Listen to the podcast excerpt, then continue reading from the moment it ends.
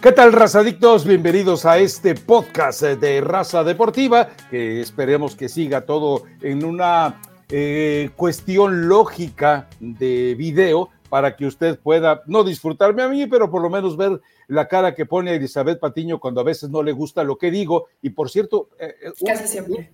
Un, tipo por ahí dice, ¿por qué Eli Patiño se la pasó haciendo, haciendo boca de pato? O sea, así de Así ah, lo tengo, ¿no? Pues con la pena, si a alguien no le gusta, pero pues así la tengo, Rafa.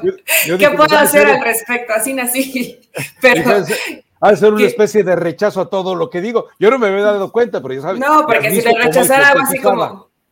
Yo tampoco lo noto, pero ya hay mucha gente que me lo dice. Entonces, ah, bueno, si no les gusta, lo siento, ya es de nacimiento, o sea, me tienen que ver así, eh, con la pena. Pero eh, a mí sí me da gusto verte cuando grabamos los podcasts, Rafa. Y, E invitar a la gente que, por cierto, ya hay un condensado de los que llevamos hasta el momento, los, los videos de los podcasts de raza deportiva y pueden encontrar, si alguno de ellos se lo han perdido, lo pueden volver a ver y así nos vamos a ir, parece que de lunes, eh, los lunes y los viernes, ¿no? Entonces que esté ahí atenta todos los que, atentas y atentos, todos los que les gusta disfrutar del video del podcast de raza.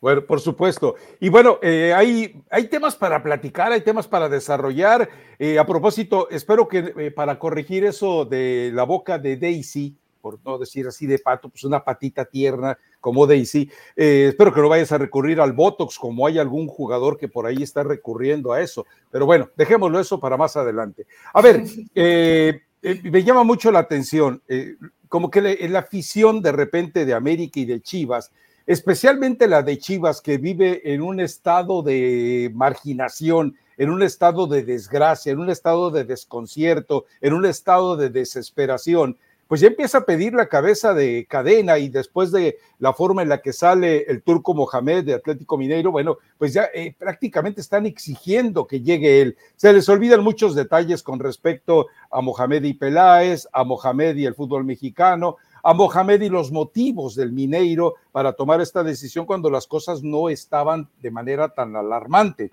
Pero me llama la atención que también en el caso del América hay gente que ya se plantea lo del Tan Ortiz y con el mismo Mohamed lo cual eh, a mí me parece que también es un contrasentido, pero eh, yo creo que ese es un buen tema para revisar, Elizabeth Patiño. Se les olvida que están comenzando una temporada están comenzando con refuerzos que no llegaron, con refuerzos que eventualmente están entrando como parche y además con lesiones inesperadas. Y encima, por una decisión totalmente de avaricia, de repente las directivas aceptan estos partidos que yo no sé, eh, en lo que he visto hasta hoy, hemos tal vez lo más agradable habrá sido la expresión del América ante el Manchester City, pero de ahí en fuera algo me queda muy claro. Eh, aparte de los centavos, que me parece que no son tan imprescindibles para ninguno de los dos equipos, está siendo contraproducente. Eh, les arroja fatiga, les arroja hartazgo, los tiene más horas en, vuelos y aeropuertos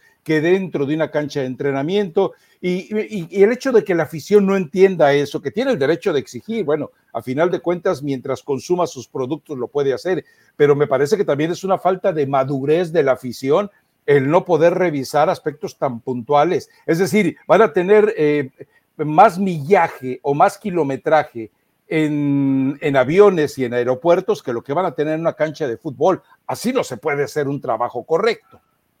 No, la, verdad es que no. A, mí no me desagrada que haya este tipo de partidos, pero en este torneo, que es especial por el Mundial, Rafa, sí me parece que es un desgaste impresionante, ¿no? Van adelantando partidos del torneo, vienen, van, cumplen con estos compromisos. Eh, lo del América no fue malo contra el City, a mí me gustó. Lo de Chivas, la segunda parte contra la Juve. Vaya, te entretiene un poco, ves que el equipo trata de dar lo mejor que tiene para, para ese momento, pero aún así, al final son pruebas y lamentablemente ni aún intentando dar las mejores versiones, los han ganado los partidos, ¿no? Como es completamente lógico, yo no sé si esta situación anímica después la arrastran al torneo junto con el cansancio, que es completamente normal.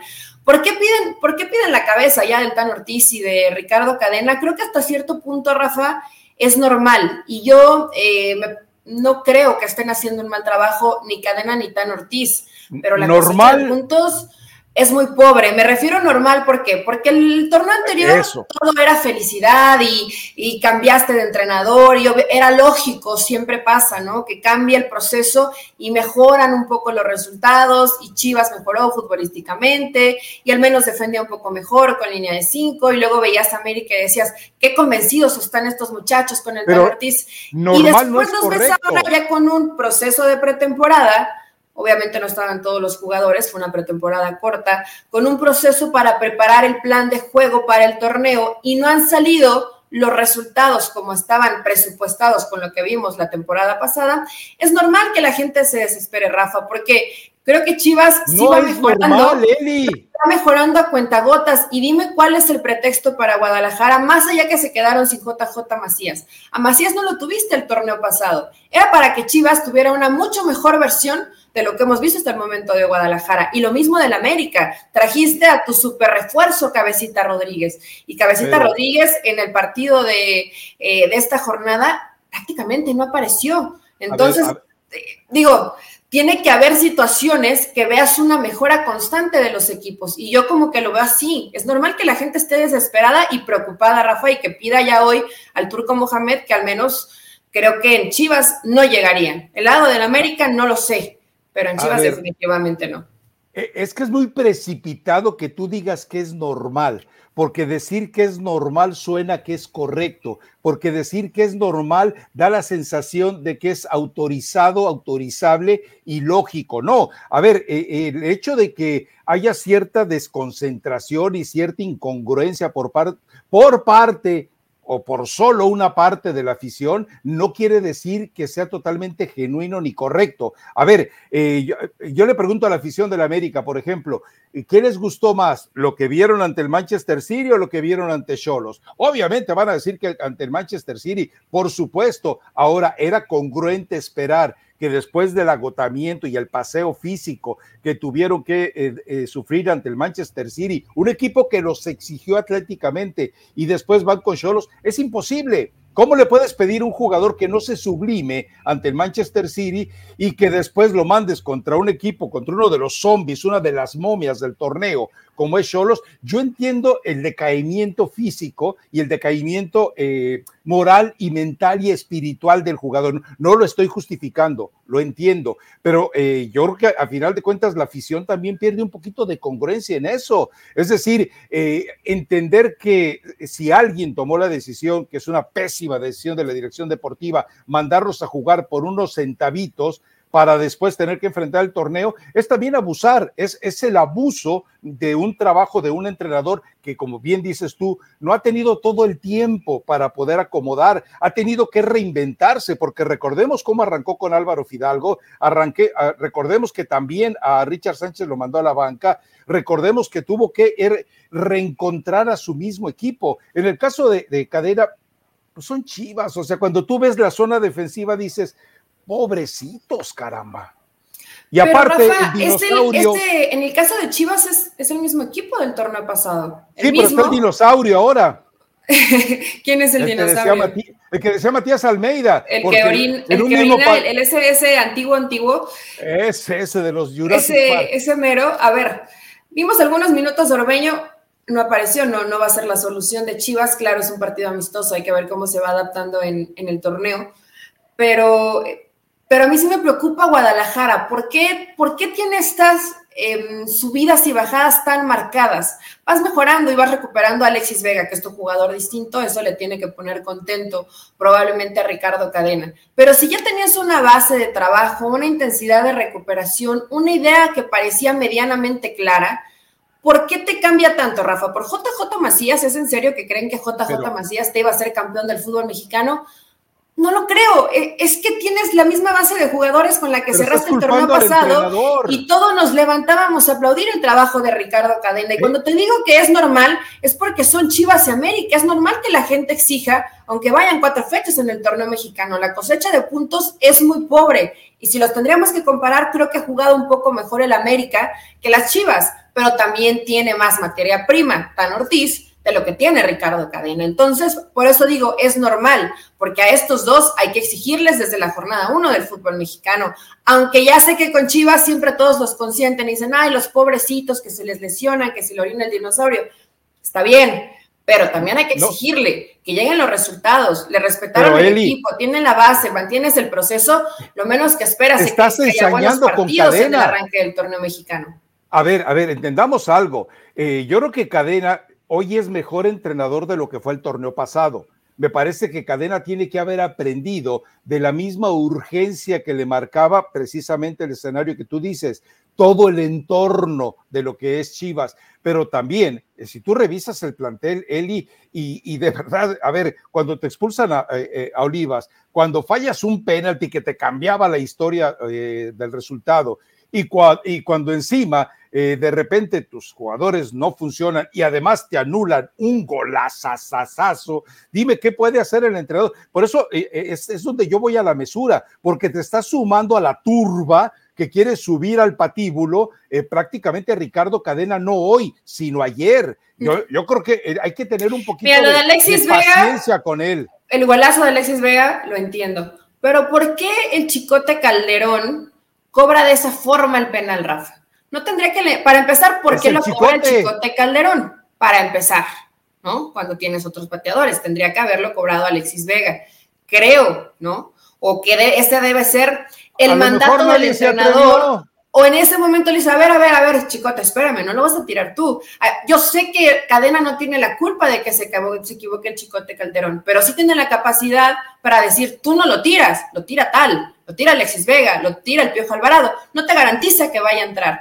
Pero también eso, me, parte del convencimiento de estar concentraditos de acá, de dejarse de tonterías de lo que siempre pasa en Guadalajara, es parte del trabajo del entrenador, Rafa. Por eso la afición está cuestionando. Hoy vienes como el salvador del Tan Ortiz y Ricardo Cadena. No lo necesitan. lo que necesitan es trabajar más, porque los equipos no han jugado mal, pero tienen margen lo de que, Lo que no quiero es que carniceros como tú, de repente, ah, yo soy la carnicera. Sí, tú eres la carnicera, tú eres la que hoy estás pidiendo sangre, sangre, sangre. Ahora, también pasan situaciones que ayudan poco. Por ahí alguien subió un video en el que aparecen eh, Ormeño y Mozo juntitos, es decir, los dos recién llegados como refuerzos aparecen en las mesas eh, de, juegos el casino. en Las Vegas y, sí. en el casino. Y uno dice, a ver, eh, son sus centavitos, tienen permiso, hagan lo que les dé la gana. Ahora sí, es muy cierto. Eh, las horas que pasas ahí de estrés, porque cuando juegas hay un estrés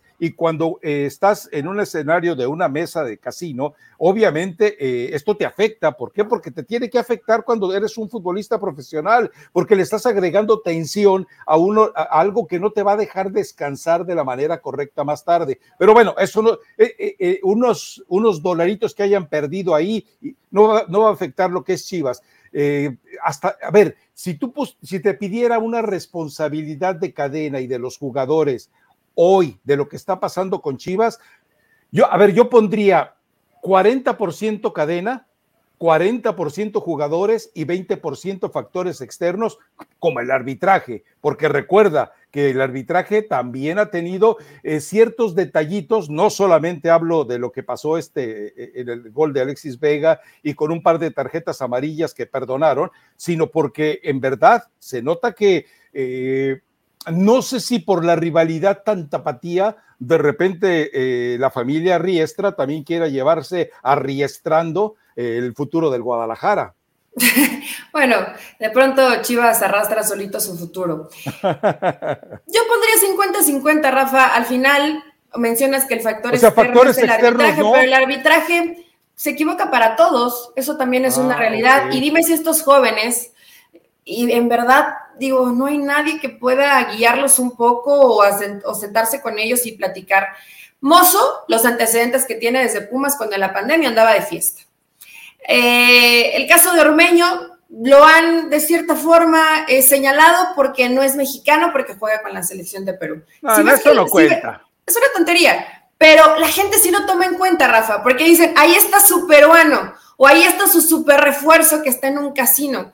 hay tiempo para divertirse. Eh, Pero eso dicen los bots como tú. Hay, hay, hay horarios para poder divertirse. Si estás concentrado y tienes un partido, vete a dormir temprano y al otro día o tómate un fin de semana que a lo mejor vas a tener y si quieres gástate todo lo que te paga Chivas, es válido, pero no ahorita, Rafa. O sea, también pienso que el jugador de pronto le falta un poquito más de conciencia de dónde está parado, porque ¿qué, qué, qué representa esto que está haciendo Mozo y Ormeño? Que les vale, que no les interesa lo que está pasando con Guadalajara, aunque estés previo a un partido amistoso. Y sigue siendo más de lo que siempre pasa en Chivas. ¿Quién los controla en Guadalajara? Ricardo Peláez, Cadena, Vergara, ¿quién? Ese es el problema. Dices, bueno, no pasa nada, se gastan sus solaritos y se estresan. partidos amistosos para ti. Pero sigue siendo más de lo mismo, Rafa, sigue siendo más de lo mismo. No entienden los jugadores de Chivas. Ya tienen un ratito, sobre todo en el tema de Mozo, que sabes que están esperando que te equivoques para grabarte. ¿Qué carajo haces en el casino en la madrugada cuando tienes un partido al otro día? Vete a dormir temprano y ya habrá tiempo para todo, para todo hay tiempo, para que se diviertan. Yo sé que son jóvenes, se la quieren pasar bien, pero de bueno, aprovecho mi, eh, aprovecho mi viajecito a Las Vegas para irme al casino, no importa que tenga compromiso de partido. Te habla de poco, muy poco, muy poco amor por lo que estás haciendo, que es tu profesión. Si realmente estás comprometido, no te sales al casino, te vas a dormir temprano. Mira. ¿O no? Eh, ¿O me equivoco? Eh, mira, hay una, hay, una, hay una anécdota muy buena de Manuel Puente. Creo que es el único entrenador de selecciones nacionales que él estaba en contra de, la actividad tan natural del shopping.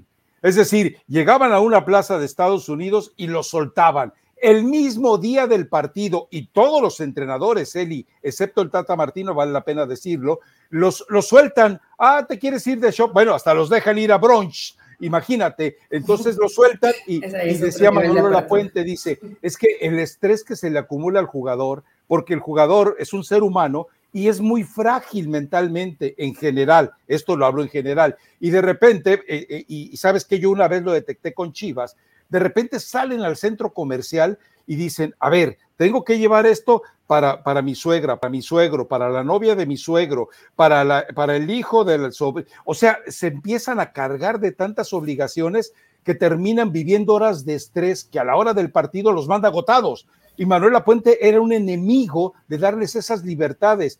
Hay otros, bueno, lo estamos viendo, yo imagino que los dos, Mozo y Ormeño, bajaron con permiso, porque si no, eh, ya debería estar el boletín de la sanción. Eh, ahora, yo no veo que necesariamente sea malo, pero estoy de acuerdo contigo. Si estás en el ojo del huracán, bueno, pues entonces eh, no, aflojes tu cuerpecito y te dejes llevar por todos los giros, eh, ahora sí demenciales del, propio huracán. Cuídate un poquito. Es decir, no, no, no te arriesgues a que de repente te ventaneen de esa manera. Pero yo creo que también, y fíjate que tocas el caso de lo de Ormeño, y yo me estaba planteando, y todavía estoy revisando cómo enfocar un texto eh, sobre esa hipocresía nacionalista del aficionado de Chivas. Es decir, manifiesta todo su nacionalismo eh, en, la situación de Ormeño, a favor o en contra, cuando en realidad hay urgencias nacionalistas en su propio, en su propio entorno, en su propia forma de vida, en sus propias necesidades emergentes en el día a día, pero ahí no, es decir, no, vota, eh, no se manifiesta, eh, no hace cosas más determinantes como por ejemplo eh, la educación de sus hijos y de repente habla de nacionalismo y mexicanismo con Chivas cuando tú nacional por eso tomando en cuenta a Octavio Paz al mismo Vasconcelos, a Ramos y por ejemplo a López Velarde, uno dice, ¿sabes qué? Es hipocresía lo de la afición de Chivas de y de aquellos también que atacan ese nacionalismo de Chivas. Pero bueno, es una situación aparte. A ver, tú les vas a dar plazo. Hoy tú les marcas plazo a Cadena y a, y, a Fernando Ortiz para que entreguen eh, cuentas y rendimiento. Sí, a los dos. ¿Cuánto? ¿Cuánto? ¿Cuánto? A ver, no, ¿para cuándo? Les daría tres jornadas más. Para que de esas tres jornadas, donde estamos hablando de nueve puntos, por lo menos consigan cinco. Si no se consiguen cinco puntos de las próximas tres jornadas, yo sí pensaría en sentarme y platicar a ver qué está pasando. Y dos empates. Te estoy, una victoria y dos empates. Eh, ¿Se te hace demasiado exigente? Es, me parece que algo que se tendría que dar, ¿no? En, tres jornadas, Rafa. Y no te estoy hablando de, de, que los corras, pero sí te tienes que sentar a cuestionarlos. A ver, no estás sumando puntos. Sí puedes jugar más o menos bien, pero igual si no ganas, de, nada te sirve. ¿eh? ¿Tres jornadas o tres partidos? Acláralo. Eh, tres partidos más que no sean amistosos, que sean del torneo regular, donde esos tres partidos tienen que juegos sumar contra, contra equipos de Estados Unidos. Vienen partidos de los dos contra equipos de Estados Unidos de, esos eh, partidos que obviamente México no puede sustraerse a ellos porque está eh, prácticamente estigmatizado y cautivo de la US Soccer, de la MLS, etcétera. La historia ya no la sabemos. O sea, tres partidos del torneo mexicano, Rafa. Tres, ah, ya, ya cambiaste. Tres partidos del torneo mexicano ya te echaste, ya reculaste, ya te echaste para atrás. Tres partidos del torneo mexicano. Me Los siguientes tres partidos del torneo mexicano. Me estás reggaetoneando con tus argumentos. ya no pongas tus manitas así porque dicen que estás rezando porque ya no me soportas. también, también. Pero tres jornadas, tres jornadas, ojo, no, no soy carnicera, no para correrlos para que si las cosas no salen como lo tienen planeado, sentarte, platicar y decir, a ver, ¿qué está pasando? Entiendo todo el entorno, pero los resultados. Son Chivas y América, los resultados. ¿Qué, les exiges al final del torneo? ¿Qué le exiges a Chivas y qué le exiges al América? A ver, a ver, eh, para ver cuánta congruencia tienes. Al América se le tiene que exigir ser campeón. No, ¿cuánto le exiges tú? Yo, yo creo que el América eh, tiene que estar exigido a ser campeón del fútbol mexicano y Chivas a calificar dentro de los cuatro, o sea, calificar directo. Ok, es decir, tú no das margen, en el caso de Chivas, en el caso del América, sí, a que tú, no le das margen a que pueda despertar en los últimos cinco partidos. O sea, eh, para ti tiene que eh, estar a la altura de competencia, que es imposible, de un Puebla, de un Pachuca, eh, bueno, ahorita hasta del Rayados del Reino. Rayados. ¿Y, quién es el otro que está por ahí? Y, se, me fue se me fue el cuarto. Toluca, Toluca. Está, está Chivas a la altura de ellos, lo que hemos visto en la cancha, está a la altura de ellos en plantel, Eli. No, jamás. Rafa, ¿es mucho mejor Puebla que Chivas? bueno, tiene, tiene un entrenador por lo menos que tiene muchos, tiene años con ese plantel. Entonces, pues, para, eh, por lo que estás diciendo, es más capaz Larcamón que Cadena. No, porque, estamos hablando de tiempo, de duración. No es mejor el plantel de, Puebla que el plantel de Chivas, ¿eh? No es mejor. Ah, no sé. Ah, no sé. No creo. Probablemente en la selección de jugadores es más atinado, pero ah, no es mejor. No es mejor plantel, hombre por hombre. A ver, ¿cómo, ¿cómo determinas tú, oh flamante directora técnica, qué es mejor plantel? Eh, eh, tú me estás dando la razón. Quien mejor elige, conforme a lo que necesita, arma un mejor plantel. Si me estás hablando de, costos, de precios, de nómina, de nombres, de, situaciones mediáticas, entonces sí es Chivas. Entonces sí, Chivas, pero si estamos hablando de valores futbolísticos, de rendimiento en la cancha, de lo que te arrogan los programitas. Y de jugadores que ha recuperado Nicolás Larcamón, también. Que, habitualmente en otros clubes no tendrían participación o tenían muy poca o venían de la liga de expansión y hoy los ves como titulares. Entonces me refiero a lo que te lleva es entonces en la dirección técnica es mejor Larcamón. ¿Quién es el mejor defensa de, quién es el mejor de, bueno, el segundo mejor defensa del Arcamón, ¿quién es? O el primero, ¿eh? Ay, es que en términos generales, en términos generales es, es muy bueno, es muy bueno Puebla defendiendo, Rafa. Por eso, pero, pero eh, te estoy pidiendo un nombre eh, mexicano dentro de lo que tiene disponible el Arcamón. A mí me ha gustado cómo ha habilitado allá Diego de Buen y no es un defensa. Eh, tiene, tiene, tiene en este momento Chivas un, un jugador como Diego de Buen, que lo han buscado tantas veces y no le han llegado al precio. Y Diego de Buen ha sido desecho de cuántos equipos él y de cinco. No, ha pasado por muchísimos equipos, sí. Hasta creo que hasta por Guerreros de la Plata pasó ya. no, no, no, pero estuvo un buen rato en, la liga de expansión, Rafa. Así es. Eh, en, creo que en Santos no, no, tuvo un mal paso, estuvo en Pachuca. Bueno, a ver, eh, Israel Reyes. Israel Reyes. ¿Hay un jugador como ese no en Chivas? No, no, no. ¿Verdad que no? No, no hay. Ok, entonces la selección de los jugadores del Guadalajara ha sido mala. ¿Desde cuándo? Desde que llegó Peláez, desde que estaba eh, Marcelo Michele Año, desde que estaba Luis Fernando Tena, desde que estaba eh, Bucetich.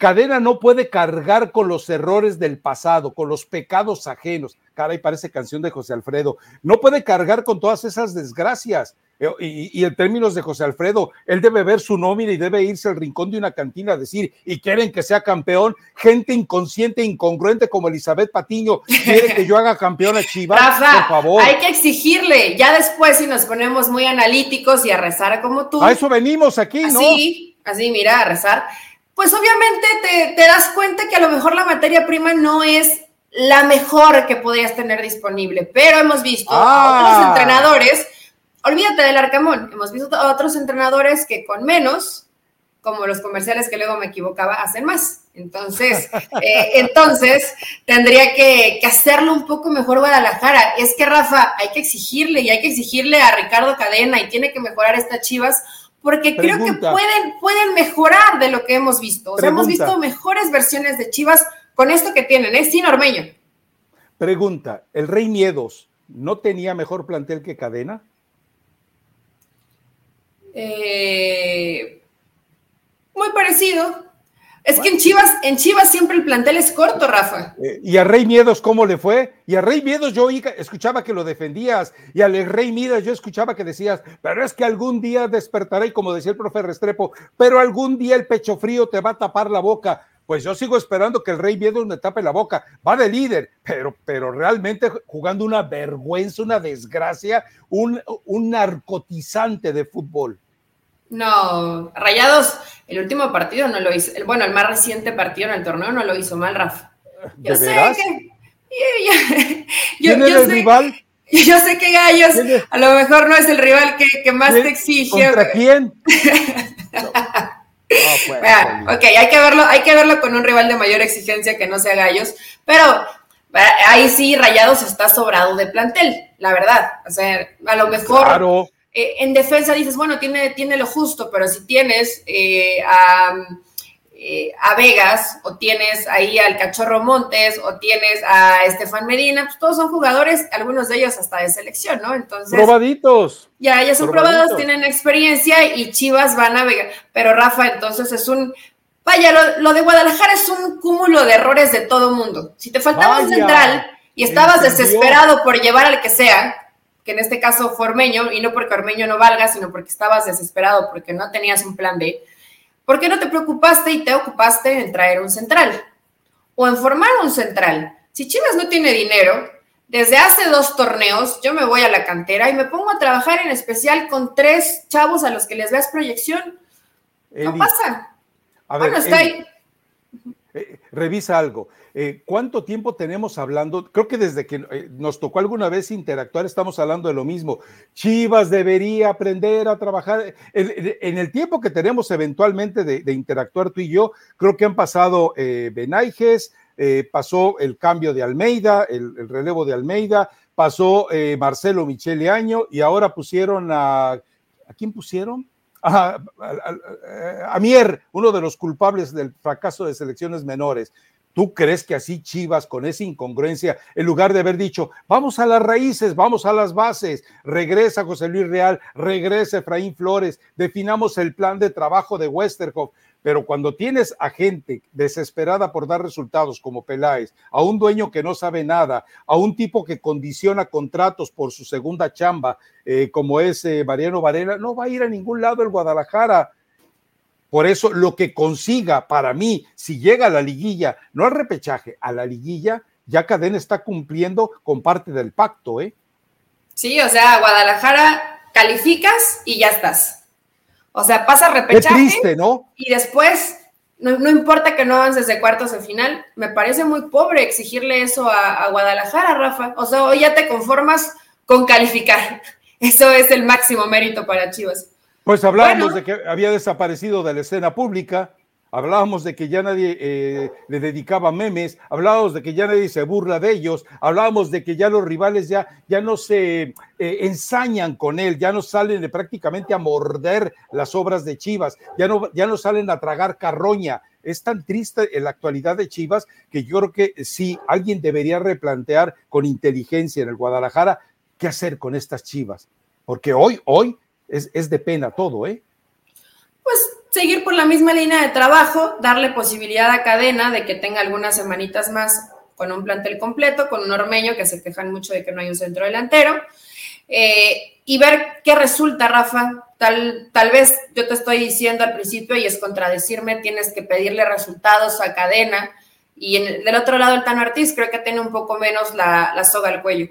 Pero realmente, si se llegara ahí Ricardo Cadena, ¿quién puede recuperar a Chivas? Otra vez lo mismo, otra vez el, el mismo reciclaje.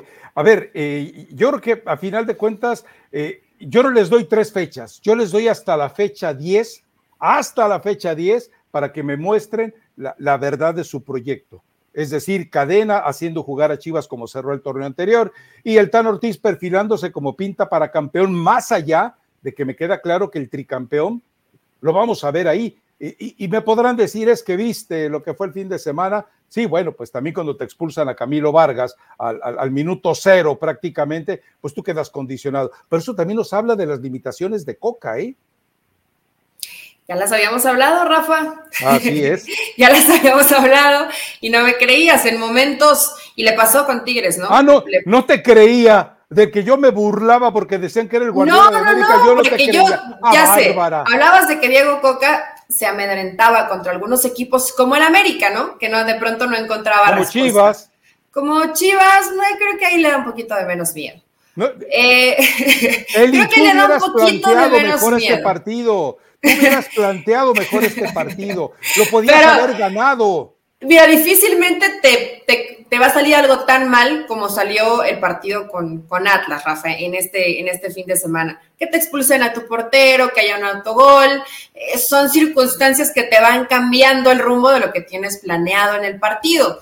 Te puede pasar, hay una mala tarde, hay una ah. mala noche, pero nos hemos dado cuenta, ojo, cuando la situación es muy adversa, muy adversa, me refiero a que realmente el escenario es terrible o catastrófico, Atlas no ha demostrado tener esa capacidad para que desde la dirección técnica cambie. Sí, los jugadores intentan y están comprometidos y es un buen grupo, sí, pero de pronto no aparece ese plan de solución, como les pasó contra Tigres el Fíjate torneo pasado, que estuvieron así, así, así de quedar fuera. Fíjate qué incongruente eres, es decir, con el Atlas es que el escenario de Camilo, el auto, y con Chivas, eh, falla un penalti, le anulan un gol y le expulsan a otro. Ah, no, Chivas infelices, no sirven para nada. Ah, ¿Qué? Pero el Atlas, ¿Ya, ¿Ya, eres amigo de Ricardo Cadena o qué, Rafa? No, no, no, no. Digo, no porque pero, vienes aquí, lo defiendes. Yo, de, es completamente normal que se le exija al entrenador del Guadalajara, tiene que jugar mejor Chivas. Pero Atlas. de tus dos extremos. No vamos a decir que Diego Coca es un mal entrenador. Ha hecho un no, trabajo no. extraordinario. Ha hecho bicampeón pero, al Atlas. Pero de pronto, cuando ha tenido este tipo de escenarios, parece que le cuesta trabajo resolverlos. Te recuerdo, eh, puede aprender y puede mejorar. Seguramente lo va a hacer. ¿Te acuerdas aquel partido contra Chivas que expulsan a dos jugadores del Guadalajara y, y Coca se echa para atrás? Bueno, sí. pues ese es el Coca que vimos nuevamente. O sea, está para tricampeón, sí, ya, vamos, los Riestra ya están preparando eh, la Copa Challenger para entregársela al nuevo tricampeón del fútbol mexicano, pero la, eh, la situación es clara, eh, todos los equipos pueden tener este situa estas situaciones de, de, desconcierto, pero Eli, Atlas estaba para poder negociar mejor un resultado al final. Sí, Tú hubieras sí, planteado, eh, tienes jugadores para ganarlo. Vaya, Tigres eh, no jugó mal, pero tampoco no. fue, pero tampoco fue un gran partido de Tigres. O sea, yo creo que es más lo que deja de hacer Atlas de o la postura de Atlas, porque Rafa también se entiende, ante un rival como Tigres, sabes que debes de correr tal vez menos riesgo, porque como te puedes comer dos ¿Cuál goles, es el, como te ¿Cuál es el defecto de Tigres? Cinco, ¿Cuál es el seis. defecto de Tigres? Para mí que no defiende bien. Y, y, y, no, tiene, no, no, tenías en la cancha a tres jugadores de alta explosividad como para haber aprovechado eso, pero reculas, te avientas eh, de, a tu trinchera porque dices es que me expulsaron a mi portero. Eh, aquello podía haber terminado 4-4 y hubiéramos terminado todos felices. no, Rafa, pero a ver, es, que no es cualquier portero, es Camilo Vargas. Camilo Vargas te gana partidos. O sea, sí, sí, la ausencia es, es, es notable, ¿no? Y más cuando comienzas a ver que entre todo, entre todo tu defensa, la definición de Guiñac, pues no es que te dé miedo, pero sí sabes que en tres o cuatro jugadas esto resuelven y no hay for. A lo mejor si hubiera estado Camilo Vargas, fue, una gran definición de Guiñac, toda la jugada es muy buena. Pero a lo mejor Camilo hace un poquito más o no es lo mismo ver a Camilo Vargas en la portería. Entonces, no justifico a Diego Coca, pero siempre medirte contra Tigres debe ser de cierta forma de respeto. No, es lo mismo que digas un resultado de dos goles a que digas me comí siete goles. Creo que, Pregunta. creo que eso nunca lo vamos a ver de Atlas, ¿eh, Rafa? Y así tengan que defender y meterse Diego Coca a la cancha. ¿Quién defiende peor y quién tiene peor aparato defensivo? Eh, comenzando desde la labor de recuperación. ¿Chivas o Tigres? Ah, ¿verdad que eh, Tigres? ¿Verdad que Tigres? ¿Verdad que Tigres? Entonces, vete con saña, suelta todos los mastines y hubiera sido un 4-4. Yo cuando vi la expulsión dije, no, hoy se viene partida. No, pues tenía que estar Diego Coca en la banca, ni modo, ¿qué le vamos a hacer? En fin, pero, eh, ¿y, tu Toluca? ¿Sabes qué, Rafa? Fue un partido, me, gustó mucho, creo que fue el partido, bueno, también el de, el de Puebla Cruz Azul creo que fue un buen partido, pero este de Toluca contra Santos, cuando estábamos viendo el primer tiempo, yo en verdad, si, si soy Fentanes, no sabía si, no sabía si llorar, si pararte y gritarles, si irte mejor ya al vestidor. Parecía inclusive Santos un equipo de otra división, ¿eh? O sea, me refiero a una división inferior. Toluca le pasó por encima de una forma terrible. No ha hecho modificaciones Fentanes desde el partido contra Chivas de cambiar a tres en el fondo que se convierte en cinco, que no lo vuelva a hacer, que no lo vuelva a hacer porque no le estaba funcionando. No tiene con qué se da cuenta que en medio campo lo estaban superando y creo que ya con el ingreso de Cervantes, el segundo tiempo, ojo que Toluca pudo haber, lo pudieron haber empatado, Raf. Igual unos minutos más y no sabes qué pasa porque bajó mucho el rendimiento de, Toluca en el segundo tiempo. Pero que, qué disfrute es ver jugar al Toluca en su cancha, la verdad. O sea, el primer tiempo fue, fue un partidazo, es un equipo muy dinámico. El mejor es Fernando Navarro, ayer lo ponía en, en Twitter eh, todos queremos. así, como, así, como en, su momento, eh, yo era Team Rubens Zambuesa, hoy soy Team Fernando Navarro. Sin duda. es, el, ¿eh? jugador, es el jugador inteligente, el, el, jugador que te genera fútbol por dentro, el jugador que sabe qué hacer con y sin pelota. Muy bien Meneses. O sea, yo sí vi muy buena versión de Meneses con León y con Nacho Ambriz pero hoy no había quien lo pudiera detener por ese sector. Y Leo, Fernández, sabemos que con Toluca vive en su zona feliz. Y también eh, lo que hace Toluca, no solo por dentro, sino por fuera, porque constantemente está Angulo, está el de Dos López, y además tienes gente en la de cambio que te puede resolver. O sea, realmente Toluca lo hace muy bien, pero baja, sobre todo en intensidad de recuperación de balón, mucho en los segundos tiempos, Rafa. No solamente le pasó contra Santos. ¿Por qué? A ver, a ver si sabes por qué. No, bueno, yo no trabajo todos los días con Toluca. Yo pienso que se cansa un poco el equipo y baja la intensidad en la recuperación del balón. Es el aspecto físico totalmente. Y, no le queda mucho tiempo para eh, recuperarlo o para tratar de agregárselo a su equipo a Nacho Ambriz. El problema también es que eh, le fueron llegando en dosis eh, los refuerzos. Ahora, lo, lo que sí queda claro es, y estarás de acuerdo conmigo, vemos en la cancha con Toluca a futbolistas felices. Son jugadores que, que, disfrutan, que te piden la pelota, no se esconden, no se arrugan, no se sienten presionados. E, eso es lo que hizo Nacho Ambriz con el León, es lo que está haciendo con Toluca y es lo que yo espero que algún día a partir de 2023 empiece a hacer con selección nacional. Podría ser, Rafa. Trabajo, algo tiene en un muy buen trabajo seguramente desde que llega y toma un equipo que podemos ver esta versión. ¿Qué tendrá que mejorar? Sí, el aspecto físico. Creo que es maravilloso como aficionado ver un equipo que va y busca y busca y busca e insiste y rápido recupera la pelota y ataca. Pero tendrá que hablar con sus jugadores y decirle, eh, jóvenes, administren el esfuerzo porque no nos está alcanzando con un rival de mayor calidad, de nada te va a servir dar extraordinarios, muy buenos tiempos y a lo mejor meter dos o tres goles si después te van a empatar o te van a dar la vuelta en el resultado. Tiene que encontrar ese equilibrio, nada más, Rafa, y a lo mejor hasta cierto punto bajarle un poquito a las revoluciones. Es que ves tan acelerado a Toluca y que me parece maravilloso, que obviamente el cansancio, pues me parece que es completamente normal. ¿Quién te aguanta ese ritmo 90 minutos? Absolutamente nadie. Entonces, tendrá que saberlo mejor administrar eh, Nacho Ambriz, pero hoy para mí Toluca es mi equipo favorito para ver qué va a hacer en los partidos. o sea, es como la sorpresa de... No, no, no, porque desgraciaste a Pachuca y ahora vienes a desgraciar a Toluca. Y por Dani Alves me cambia a los Pumas, eso es otra cosa. Pero tú dime si no disfrutas ver jugar a Toluca. Es que en verdad es maravilloso ver jugar a Toluca hoy. Es decir, ya tienes dos alternativas.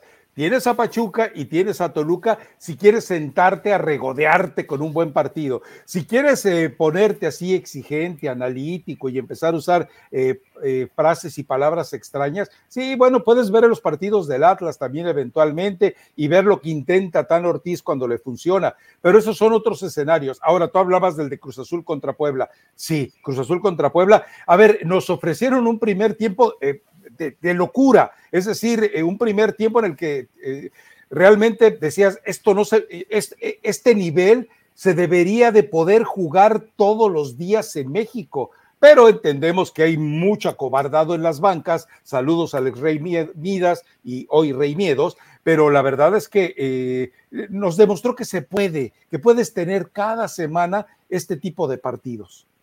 Me gustó mucho el partido, Rafa, y lo entendió así, ¿no? Porque, a ver, Puebla siempre juega así, pero acá la idea era, ¿qué va a hacer Cruz Azul? No le habían salido tanto el plan y obviamente la cosecha de puntos, ojo también para Cruz Azul es, es bajita, ¿no? Me parece que también inclusive para el fútbol que hemos visto, porque no, no lo ha hecho mal, a excepción que con Pachuca, que ahí le pasaron por arriba.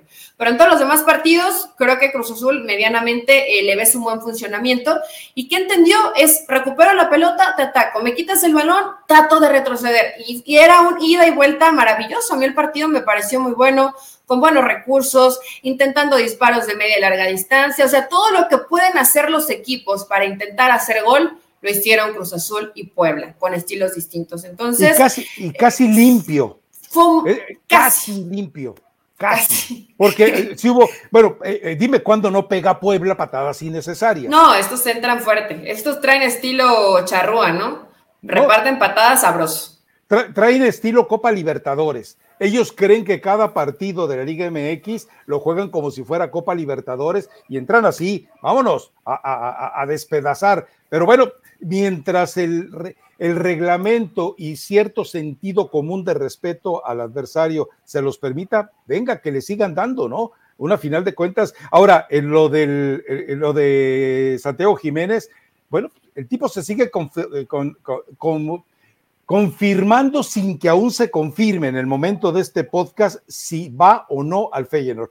Ojalá que se vaya, ojalá que migre, ojalá que en un fútbol que le va a permitir consagrarse como goleador, un, tipo con sus facultades, eh, con los laxas y lazas que son las defensas en los dos sentidos totalmente eh, en, en, Holanda, él lo va a disfrutar, ¿eh? La va a disfrutar porque además hay pocas patadas y mucho fútbol.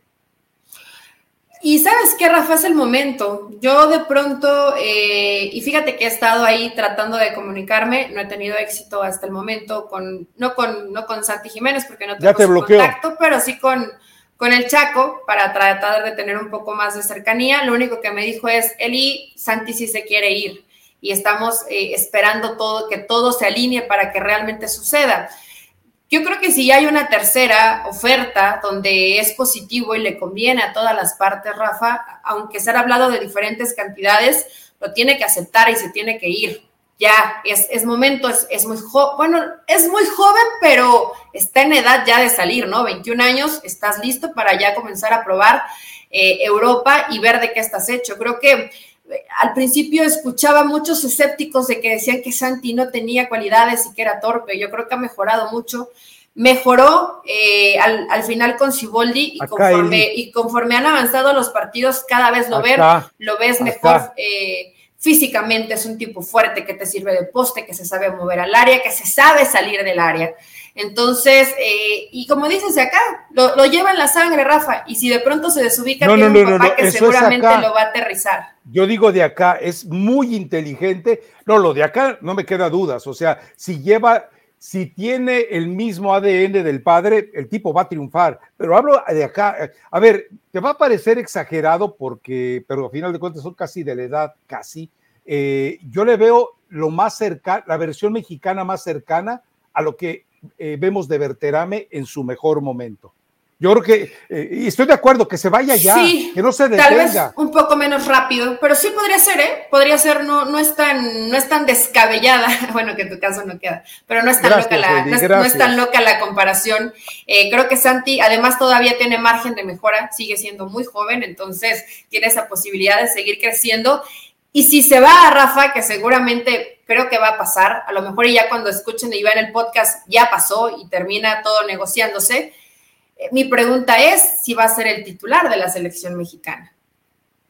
Sea, ¿tú te estás creyendo las mentiras de Funesto Moribundo? No, seamos serios, Eli. Yo creo que él tendría que ser, vamos, entre él y Raúl Jiménez tienen que, tienen que disputar esa posición. Raúl ha estado haciendo goles en pretemporada, ¿no? Sí, pero es, positivo, pero es pretemporada, claro. Y, me gusta el sentido del humor con lo que lo está festejando ahora, tapándose el ojo con la misma banda que usa, lo cual nos habla de, esa, de esa eh, situación de tan ladino como mexicano que nos da a entender que de acá de arriba también mentalmente está superando la lesión. O sea, ese gesto me parece que está eh, como diciendo, ya superé el trauma del golpe en todos sentidos. Eso me parece muy bueno. Ahora, eh, insisto, al fútbol al que llega, me parece maravilloso, encaja perfectamente. Digo, si el Chucky Lozano, que como goleador tiene menos virtudes que las que tiene Santi Jiménez, hizo goles, imagínate lo que puede ser él allá. Recuerda algo, ¿eh? Los mejores defensas que se generan en Holanda salen de ahí a los 18, 19 años. Es decir, lo que queda son los malitos defensores que logran generar en Holanda, lo cual no es tan detestable, pero evidentemente no está al otro nivel de lo que andan en otros lados, ¿no? No todos los equipos defienden mal, Rafa, pero sí habitualmente, eh, porque hay, buenos defensas, obviamente, holandeses, ¿no? De Países Bajos. Uno de los mejores está en el Liverpool. Pero, eh, pero más allá de eso, sí son equipos que te dan ciertas facilidades y a lo mejor dices, bueno, en un tema físico va a ser difícil competir, algo que va a poder hacer muy bien Santiago Jiménez, porque es alto, es, fuerte, eh, tendrá lo mejor que mejor. tiene labor de sacrificio, eh, tiene, tiene muchas cualidades buenas que debe explotar ya, que no debe esperarse. Yo no sé si Gerardo Martín le diga sí o no, pero hoy eso sería lo menos importante. Él tiene que ir y seguirse preparando y buscar salir. ¿Y dónde eh, está yo Gerardo espero, Martín, Yo espero que al final se pueda negociar, ¿no? Porque de pronto el que te hagan una tercera oferta, Rafa, a mí sí me preocupa. ¿Por qué estás poniendo tantas trabas? Tómalo. Pero es Cruz Azul, ¿no? Es Cruz Azul el que quiere eh, colgarse. Cruz Azul, lo que pasa es que entendamos algo. La gente que está en Cruz Azul hoy son neófitos. La gente que está en Cruz Azul hoy está aprendiendo a negociar. La gente, la gente que está en Cruz Azul, más allá de lo que pueda hacer Jaime Ordiales antes de mudarse de oficina a la Federación Mexicana de Fútbol, eh, eh, no está tan metida en ese escenario. Tal vez Ordiales les explique, hey, es importante que se vaya, es útil que se vaya, vamos manejando eh, porcentaje. ¿Sabes qué? Ok, no me des tanto por el traspaso, pero ah, ¿qué te parece si me quedo con el 30% de la carta? Y entonces puedes empezar a negociar con ellos. Espero que lo puedan hacer, Rafael, lo más pronto posible. Yo entiendo que cuando tiene interés un club, haces hasta eh, dos o tres o cuatro opciones para que realmente la, directiva en Cruz Azul pueda quedar contenta y se quieran quedar al final con un porcentaje como lo hacen todos los clubes, ¿no? Y está bien y es válido. No es que de pronto Cruz Azul pueda vender bien o, o venda tan seguido de pronto son más, eh, eh, ellos son más el modo eh, contrario, ¿no? Yo compro, compro, compro, tengo dinero y me traigo un jugador y me traigo otro y ahora con qué promotor y así es de pronto cómo se maneja Cruz Azul, que ha mejorado en ese sentido. Entonces, cuando llegan y te ponen una propuesta sobre la mesa, pues te agarran desprevenido, Rafa. No, no hay la experiencia como para poder negociarlo, pero yo sí deseo que Santi Jiménez se vaya y si se va mañana, mejor es lo, es lo, que, lo que le puede pasar en situaciones positivas. eh, en su carrera a esta altura, que te llegue esa propuesta previa a una Copa del Mundo donde es muy probable que asistas, creo que es una noticia maravillosa, ¿no? Sí, eh, bueno, hay más temas para ir desarrollando. No vamos a tocar mucho el tema de Maribel Domínguez. Recuerde que el viernes éramos muy puntuales. John de Luisa tenía la obligación de relatar hechos, de mencionar hechos, no de mencionar nombres, no de mencionar procedimientos, sino simplemente establecer hechos para que de esa manera quedara eh, muy claro ante todo mundo, ante la opinión pública, ante el mismo eh, gremio de jugadoras de fútbol que estaba ocurriendo. Eso se puede resolver este lunes, se puede resolver este martes. Esperaremos ahí sí el final eh, y la conclusión y ver hasta dónde llega en una situación que debe de ocurrir de peritaje legal. Pero eh, ya llegó Dani Alves. Hoy eh, dejas de ser Tusa para convertirte en Puma. No sé qué tan bueno sea eso para los Pumas, pero me, eh, me gusta, me gusta toda la parafernalia en torno a lo de Dani Alves. Sigo pensando lo mismo. Es un jugador que ya pasaron sus mejores años. Es un jugador que te puede ofrecer espectáculo y te puede ofrecer algún aporte futbolístico, pero si alguien, insisto en lo del viernes, si alguien espera que venga, llegue y se apodere de la liga, no, no, definitivamente no. Mediáticamente tal vez sí, porque él está haciendo su chambita, pero si alguien cree que eso va a ocurrir, yo le decía a Eddie el viernes pasado, dime que te traes a Zlatan Ibrahimovic y entonces sí hablamos de otra cosa, ¿no? Sí, Rafa, en serio, preferirías mucho más a Zlatan que, Pero claro, Eli. Sí, pero es un, es un tipo difícil en el trato, por lo que se ve, ¿no? No es que Zlatan pero sea es profesional. Mi, compa. Es profesional, es profesional, pero es que Dani es otra cosa. O sea, lo ves, y yo lo he visto con, con compañeros, reporteros, a todo el mundo abraza, con todo el mundo está feliz, a todo el mundo saluda, eh, trata inmediatamente de, adaptarse y lo ves con la máscara del santo, ¿no? Y ya vimos lo de Frida Kahlo. O sea, él sabe, él sabe venderse, ha, sabido caer eh, con el pie derecho, ¿no? Habitualmente es un tipo que, que, tiene ese carisma como para que inmediatamente la gente lo, lo adopte y esté feliz por, por su llegada. Yo sé que no, a ver, Rafa, no podemos decir que es el Dani Alves de hace muchos años, los 39 años no son en vano. Por supuesto que el nivel futbolístico ya no va a ser el mismo, pero yo lo sigo viendo físicamente bien, está delgado, eh, creo que es un tipo profesional, que cuando veo la, carita de todas eh, las jugadoras y los jugadores, eh, las jugadoras del primer equipo y los jugadores de fuerzas básicas, ¿Cuándo se imaginaban entrenar con Dani Alves? Es que sí es un, cúmulo de situaciones positivas, aunque digan, es que futbolísticamente ya no es lo mismo, pero tan solo el nivel de motivación, y a lo mejor esto va a sonar un poco fuerte y espero que no me lo tomen a mal, pero ¿cuándo se imaginaba Diogo que lo trajeron de la tercera división estar en el mismo vestidor de Dani Alves? La verdad, Rafa, es así. O sea, sí, sí te cambia una forma de cómo vas a trabajar, de que le puedes aprender muchas cosas, no solamente en el tema fútbol, que creo que, tiene muchísimo que aprender, sino que te puedas rodear de un personaje que ha ganado todo a nivel mundial, de, un top, de un primera clase. Creo que eso no, se, eso no se ve todos los días, ni te lo regala cualquier equipo, y en ese sentido, Pumas me parece un acierto total. Futbolísticamente, fíjate que yo estaba un tanto dudosa de Benevendo, pero no me desagradó lo que vi ayer con Pachuca. O sea, el chavo le están dando la oportunidad y va mejorando. Hay que ver dónde lo va a ubicar Linini. Algunos mencionan, pero yo no he escuchado de palabras de Linini, que puede ser más un volante que un lateral. Pero bueno, la realidad es que Dani Alves es lateral. Entonces hay que ver si, si lo va a utilizar como lateral y Benevento pues tendrá que esperar su oportunidad y seguirle aprendiendo a Dani Alves y lo ubique en esa posición. Eh, pero yo sí ya quiero ver el debut del brasileño, que por cierto ayer me llamó la atención eh, la pobre cantidad de aficionados, Rafa, no de Pachuca, porque siempre pasa, pero inclusive de la gente de Pumas, ¿no? Están dejando ir a los estadios y no entiendo por qué pasa este fenómeno, sobre todo porque en Pachuca las entradas sí son, por la tarde, son bien baratas. Sí, Rafa, pero Pumas habitualmente, y que yo sé que no se permiten las barras visitantes, pero lleva muchísima gente a, Pachuca, siempre, siempre, o sea, no, hay forma de que, de que falten. Y ayer realmente la entrada sí fue muy pobre.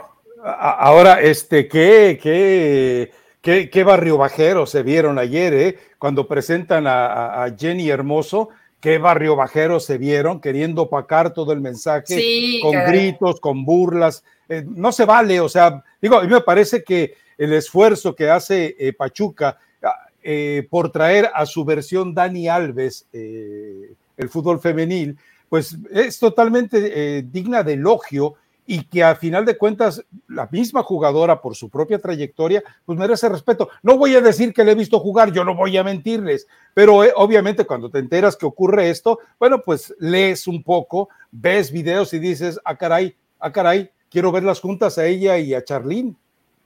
Sí, le dan el, número 10. Em, me, molestó, pero más que nada me, sentí, inclusive Rafa, hasta avergonzada como mexicana, como a lo mejor no dimensionan lo que es Jenny Hermoso para el fútbol femenil, pero es lo que dices, un Dani Alves podría ser un Neymar, o sea, estamos hablando de, ¿Será la segunda mejor jugadora en la historia del fútbol femenil después de Marta?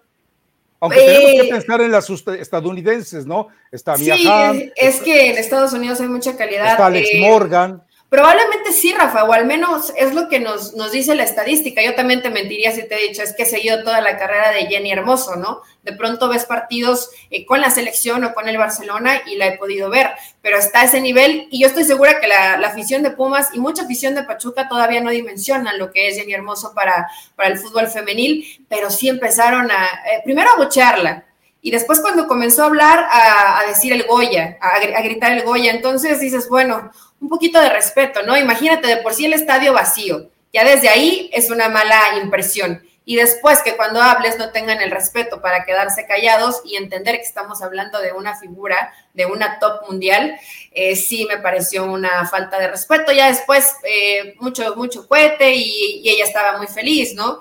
Porque le llevaron a su hermana y tal, pero más allá de eso... Como eh, mucho cohete muchos ah, fuegos artificiales. Ah, ok. No, contigo uno no sabe. Contigo uno no sabe. Pero sí fue, fue de muy mal gusto que la afición de. Y, era la afición de Pumas, ¿eh, Rafa? Eh, tú estuviste ahí. ¿Cómo, se vivió el, eh, los gestos, la mímica de ella? cuando empezaron a aparecer los mensajes de Rafa Márquez y de Stoichkov, etcétera. Se veía feliz, Rafa, se veía muy contenta, inclusive hasta eh, lloró, lo cual me, llamó la atención. Iba con un, con un cuerpo de seguridad donde no te podías eh, acercar demasiado, pero... ¿Más que, el de, ¿Más que el de Chucho Pachuco? Sí, eh, Jesús Martínez, no Chucho Pachuco, respétalo por favor. No, él habitualmente lleva solamente a, una persona, pero estaba bueno Jesús Martínez, Armando Martínez, estaba bueno, estaba bueno? Ah, estaba bueno. Qué eh, las pausas para eso ayudan, para evitar malas la, Para que no se, no se malinterprete. Pero yo vi muy contenta a Jenny Hermoso después, cuando escuchas a la gente que tienes alrededor. Eh, decían, bueno, para que se vaya acostumbrando cuando jueguen los partidos que nunca están llenos. Hay que ver cómo la afición responde con, con este refuerzo, ¿no? La afición de Pachuca, que realmente sean mejores entradas. No te digo, Rafa, que que sean entradas espectaculares, pero al menos más de lo que había ayer, yo sí he visto en el fútbol femenil, ¿eh? que no creo que haya sido ni el 30% del estadio. No, la verdad es que, eh, vamos, yo soy Villamelón en el fútbol femenil. ¿Para qué voy a venir a decir, no, es que nada, nada, nada? Es decir, si por ahí les doy el nombre de Licha Cervantes y ese tipo de cosas, no me crean, estoy mintiendo. Pero a mí, a mí sí se me antoja de repente hoy ver eh, un partido entre Pachuca y América, Pachuca Rayados, Pachuca Tigresas, Pachuca Chivas. ¿Por qué? Por lo que te está ofreciendo Pachuca en la cancha y por lo que eventualmente esperas de otros equipos que de una u otra manera quieren y pueden ser potencia en el fútbol femenino. ¿Sabes yo qué partido quiero ver? Eh, un Chivas Pachuca, por ejemplo. Estas ya tienen su antecedente en el fútbol femenil, ya le ha ganado las dos finales Chivas a Pachuca. Eh, hablas lo de Licha Cervantes, lo de Jaramillo, creo que, creo que Chivas también tiene muy buen potencial en, ofensiva y podría ser un, un juego espectacular. Quien también estaba muy contenta eh, es Charlyn Corral, Rafa, entonces yo creo que ella le puede ayudar mucho para que se adapte rápidamente, ¿no? O sea, como que te sirve de, irte llevando en esos caminos del fútbol femenil en México. Pero imagínate estar en Barcelona y luego venirte a vivir a Pachuca. Es que sí debe ser un, golpe fuerte. Un trauma. un trauma, ¿eh? Es un trauma. no lo quiero decir como trauma, pero sí hay distancias importantes que puede parecer una tontería, ¿no? O ser menor, pero cuando estás acostumbrado a vivir, eh, eh, eh, para empezar en el país, pero ya hablando específicamente de la ciudad, pues Pachuca es muy chiquito. Ranchuca, pues. A ver, pregunta, hoy, hoy, con lo que está jugando Pachuca, con la llegada de Jenny Hermoso, con la presencia de Charlín Corral, eh, con la perspectiva que se abre para estos clubes, sin necesidad de extrañas situaciones de arbitraje. ¿Quién está haciendo mejor las cosas en el fútbol mexicano? ¿Orlegui o Pachuca? Ande, a ver, quiero, quiero que se atreva. ¿Quién está haciendo las cosas mejor en el fútbol mexicano? Em, es que Pachuca las, las sigue haciendo muy bien, Rafa. Es que Pachuca las es, no, no es no es una carrera de ver quién lo hace mejor. Tú porque quieres, quieres que se esté picoteando Alejandro Aragorri y Jesús Martínez, pero creo que creo que lo sigue haciendo mejor Grupo Pachuca. Porque no solamente ya puesta, ya, ya, no solamente puesta por el fútbol varonil, donde retomaron eh, volver a formar un buen equipo en, en, en Pachuca y en León, bueno, ahí va más o menos con, con Paiva, ¿no? Pero el aporte que le han dado al fútbol femenil Creo que todavía no lo hacen ni Atlas ni Santos, comparándolo con, con Grupo Orlegui, ¿no? Todavía ahí están eh, un poquito atrasados. Y ahí Pachuca ya lleva camino recorrido, pero mucho. Digo, probablemente Chivas sea de los que mejor trabajan, pero Pachuca tienen todo, Rafa. Tienen su pabellón femenil, tienen todo el apoyo, tienen psicólogos, tienen nutriólogos. Eh, o sea, está de, está de primer nivel. Futbolísticamente está de primer nivel. Hoy, hoy, hoy yo soy eh, Team Pachuco. Ojo, no Pachuca. Hoy soy Team Chucho Pachuco. Es más, mi santa madre que él me mentó también es Team eh, Chucho Pachuco.